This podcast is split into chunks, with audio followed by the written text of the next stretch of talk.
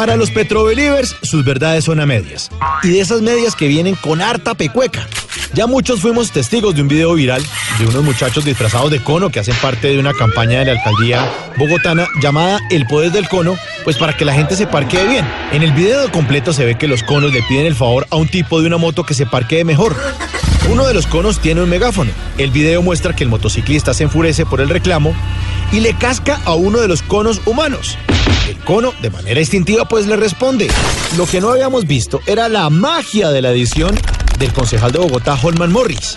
Este periodista defensor de la verdad y amigo de la Bogotá humana subió un video en Twitter en el que solo se ve la parte en la que el cono humano le pega al tipo de la moto.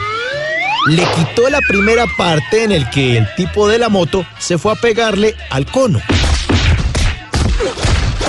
Le pone una mecha a ese trino para estallar Twitter. Hace la siguiente pregunta. ¿Cono ciudadano entrenado por el SMAT? Fuera de eso le pone arroba sector movilidad, arroba Enrique Peñalosa y arroba Bocarejo JP, que es el secretario de movilidad de Bogotá. Báileme ese cono en la uña. Pero bueno, el que manda es el pueblo y sus seguidores. Y en la más reciente encuesta de Inbamer, en alianza con Caracol Televisión, Semana y Blue Radio, Gustavo Petro está de segundo lugar en la intención de voto con el 14,2%.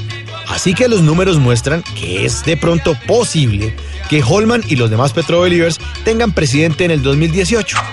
Yo la verdad no estoy seguro si esas encuestas se convertirán en votos y en realidad.